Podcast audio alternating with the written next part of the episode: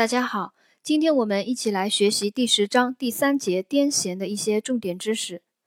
癫痫是一组反复发作的神经元异常放电而引起的暂时性中枢神经系统功能障碍的临床综合征。在癫痫的定义里面，我们只要记住三个关键词：第一个是反复发作，第二个是神经元异常放电，第三个是暂时性的中枢神经系统功能障碍。癫痫根据病因不同，分为原发性癫痫和继发性癫痫。原发性癫痫一般没有脑部器质损害，继发性癫痫是一般都有脑部器质性的病变和代谢性疾病所引起，常继发于脑部疾病以及某些全身性疾病之后，比如说脑缺氧后遗症、儿童期的发热惊厥、中毒性脑病和某些。外呃内科疾病的神经系统并发症，如尿毒症、阿斯综合症、肝性脑病等，啊之后就是继发性癫痫，继发性癫痫占癫痫的大多数。下面一个知识点是影响癫痫发作的因素，有遗传因素、年龄因素和环境因素以及睡眠因素。遗传因素很好理解，年龄因素主要是主要是指各年龄段。癫痫病因不同，比如说零到两岁可能是围生期的损伤，儿童可能是热性惊厥，中青年可能是脑外伤，六十五岁以上老人可能为脑血管疾病。啊，指的就是这个年龄因素。睡眠因素是癫痫发作与睡眠觉醒周期有密切关系。啊，所以影响癫痫发作的四个因素有遗传因素、年龄因素。环境因素和睡眠因素，癫痫的临床表现呢，并不是那个重要的考点啊，考到概率不是很高。癫痫考的最多的还是它的治疗和护理，所以我们就把临床表现里面一些重点呢，我们做一个学习了解。我们讲一下强直性痉挛发作的一个知识点，也就是癫痫大发作的临床表现一个知识点。强直症挛发作，也就是癫痫大发作，它以全身对称性抽搐和意识丧失为特征。强直症挛发作，癫痫大发作以全身对称性抽搐和意识丧失为特征。它的发作经过三个期，第一个是强直期，第二个症挛期和惊厥后期啊，分三个期，强直期。症挛期和惊厥后期，强直期患者即突发意识丧失，全身骨骼肌持续收缩，眼球上窜，喉肌痉挛发出叫声，啊，还有颈部躯干先屈曲后反张，呃，上肢上举啊等等这些，哇，这个考到的概率不高，就不多说了。强直期和正挛期的患者。他们都会出现心率增快、血压升高、汗、唾液还有支气管分泌物增多、瞳孔散大等自主神经征象，瞳孔对光反射及深浅反射消失，病理征出现，以及呼吸暂停、缺氧导致皮肤发干。这是呃癫痫大发作、强直痉挛发作它的强直期和症挛期临床上的一个特点，就是患者意识丧失。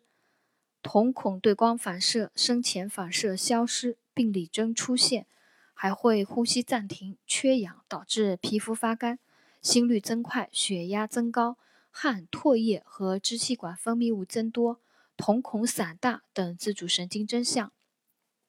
到了发作后期，呃，也就是惊厥后期，患者醒后感觉头痛、疲乏，对抽搐过程全无记忆。在这里呢，还有讲到了一个知识点，叫癫痫的持续状态。若在短期内强直痉挛频繁发作，以致发作间歇期内病人持续昏迷，就称之为癫痫持续状态。在短期内强直痉挛频繁发作，以致发作间歇期内病人持续昏迷，称为癫痫持续状态。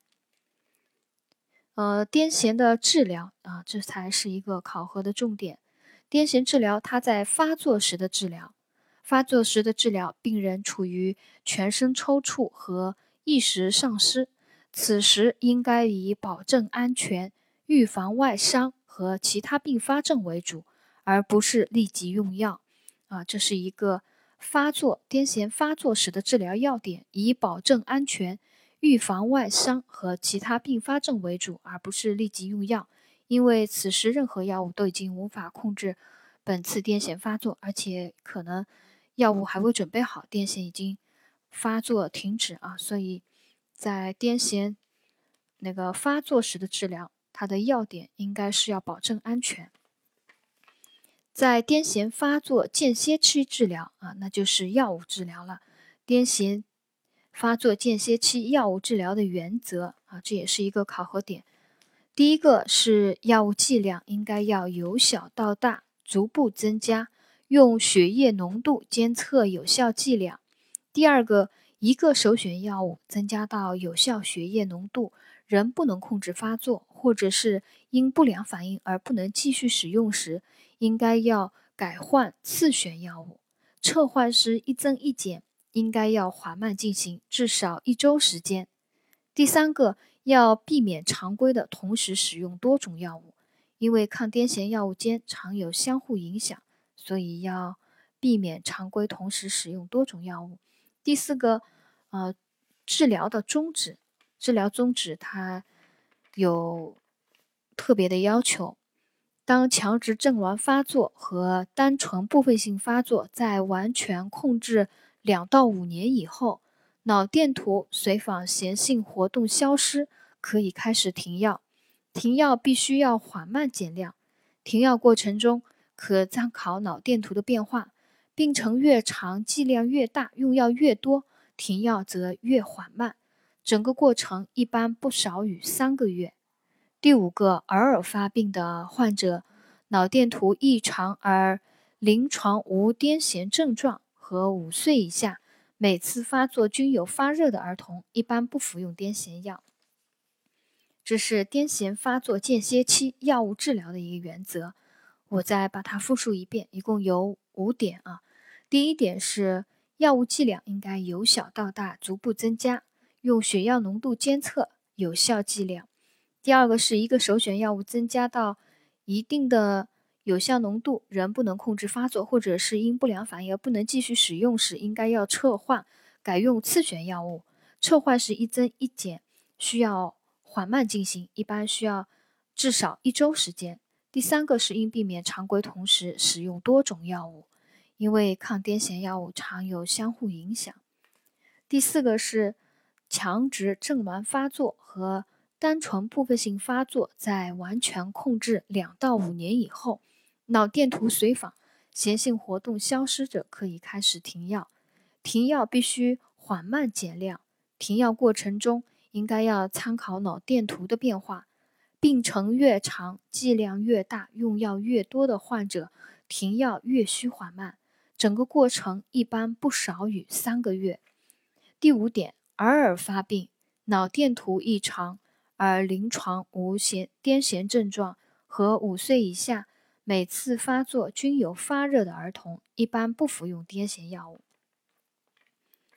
下面一个知识点呢，就是讲癫痫持续状态的治疗，应该要给氧防护，同时，呃，制止癫痫发作状态啊，并及时纠正酸碱失衡、电解质紊乱和脑水肿。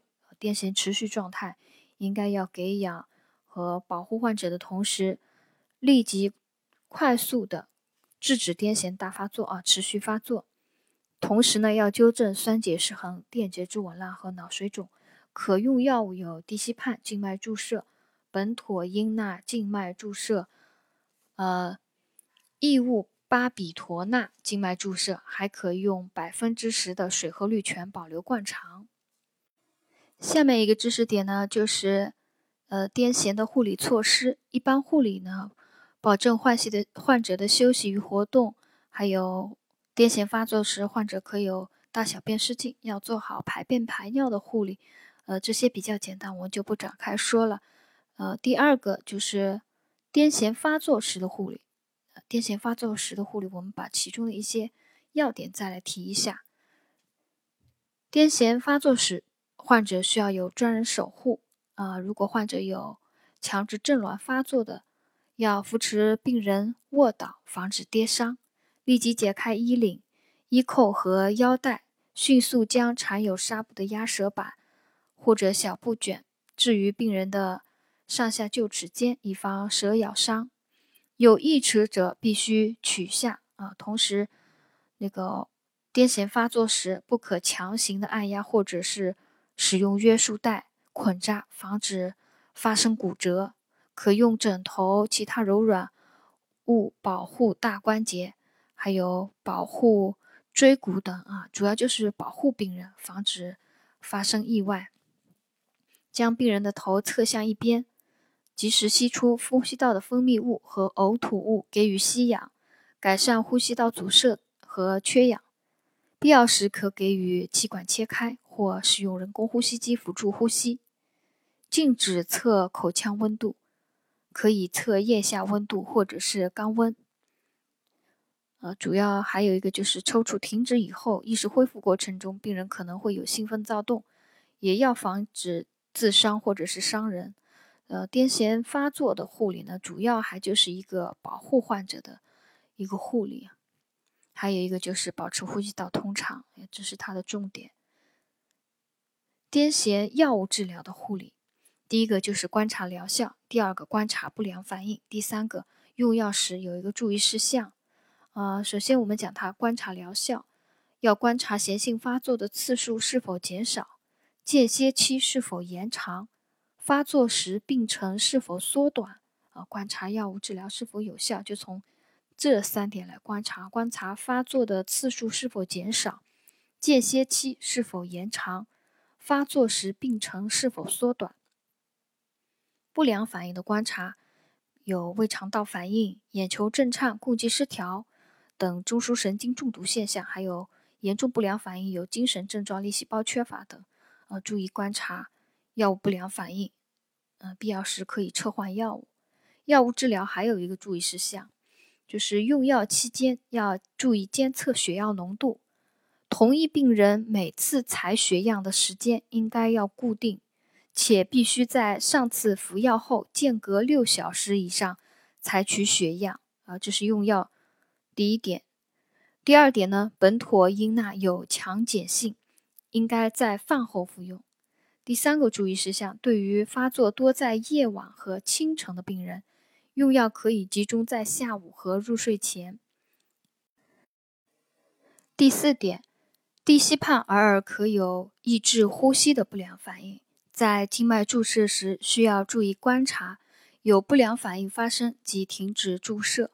我把这个癫痫治药物治疗它的一个注意事项，我再把它复述一遍。第一个就是用药期间要监测血药浓度。同一病人每次采血样的时间应该要固定，且必须在上次服药间隔六小时以上采取血样。第二点，苯妥英钠有强碱性，宜在饭后服用。第三点，对于发作多在夜晚和清晨的病人，用药可以集中在下午和入睡前。第四点，低吸泮而可有抑制呼吸的不良反应。静脉注射时要注意观察，一旦有不良反应发生，应该要立即停止注射。第三节癫痫的所有所有的重点知识呢，我们今天就总结学习到这里。